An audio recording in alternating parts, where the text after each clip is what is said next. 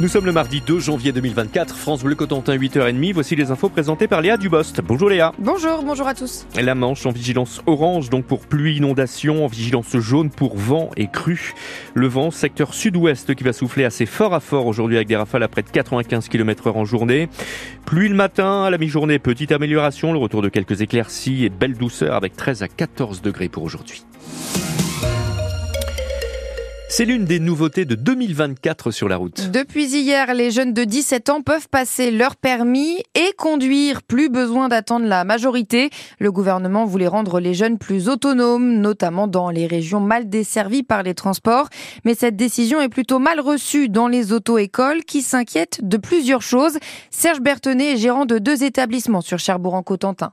Concrètement, pour nous, auto-école, c'est 700 000 jeunes qui vont être, euh, qui tout à coup, par un claquement de doigts euh, euh, ministériel, peuvent passer le permis. Donc on a 700 000 jeunes, 700 000 c'est là une classe d'âge, et on a 700 000 jeunes qui peuvent revendiquer de passer le permis du jour au lendemain, comme ça maintenant.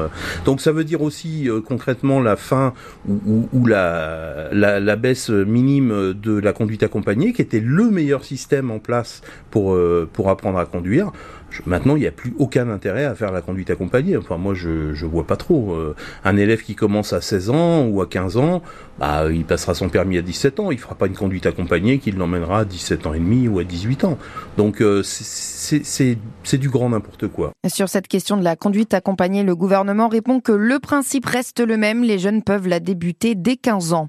Sur la route, justement, la préfecture appelle à la prudence. Aujourd'hui, la Manche est placée en vigilance orange, pluie, inondation. Le départ département est également en vigilance jaune, vent et risque de crue. De fortes rafales sont annoncées par Météo France, notamment sur le littoral.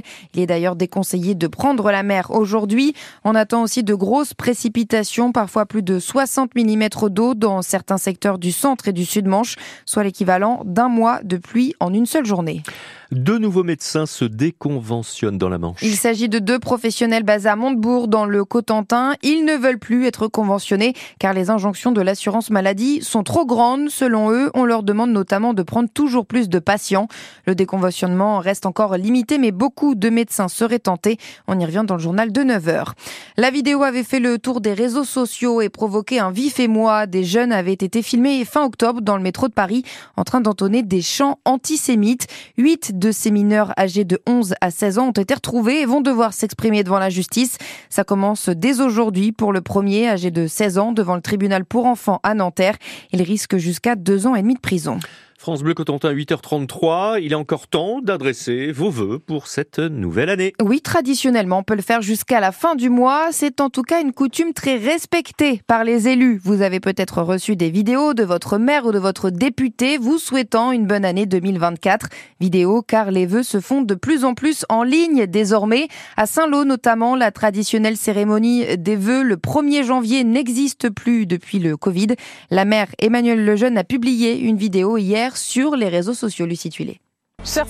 Une vidéo pour souhaiter la bonne année au Saint-Lois où Emmanuel Lejeune dresse un bilan de mi-mandat sur les rénovations effectuées. Nous sommes ici à l'école de l'Isère. Sur la question des transports, de l'abaissement de la vitesse de circulation en ville, les changements concernant les espaces verts, l'éclairage public, les finances également. Saint-Lô fait partie de la strate des villes moyennes. Et les villes moyennes ont été particulièrement touchées par cette crise énergétique. C'est surtout l'occasion, bien sûr, de parler de 2024, des chantiers à venir, de la suite des travaux en centre-ville, l'aménagement route de Paris, la rénovation de l'école Raymond Brûlé cette fois, de la salle Le Normandie, le projet de la Banque de France. Nous aurons l'immense plaisir d'accueillir aussi le festival Normandie impressionniste. Et puis les grands rendez-vous comme euh, le passage de la flamme olympique à Saint-Lô le 31 mai et les commémorations du 80e anniversaire de la libération de la France et de l'Europe. Même en 2024, cette tradition des vœux du maire reste importante selon elle. Alors ce qui est important, c'est s'adresser directement à chacun et puis de pouvoir ensemble euh, se projeter dans l'avenir. Et l'avenir, ce sont euh, les futurs projets pour la ville.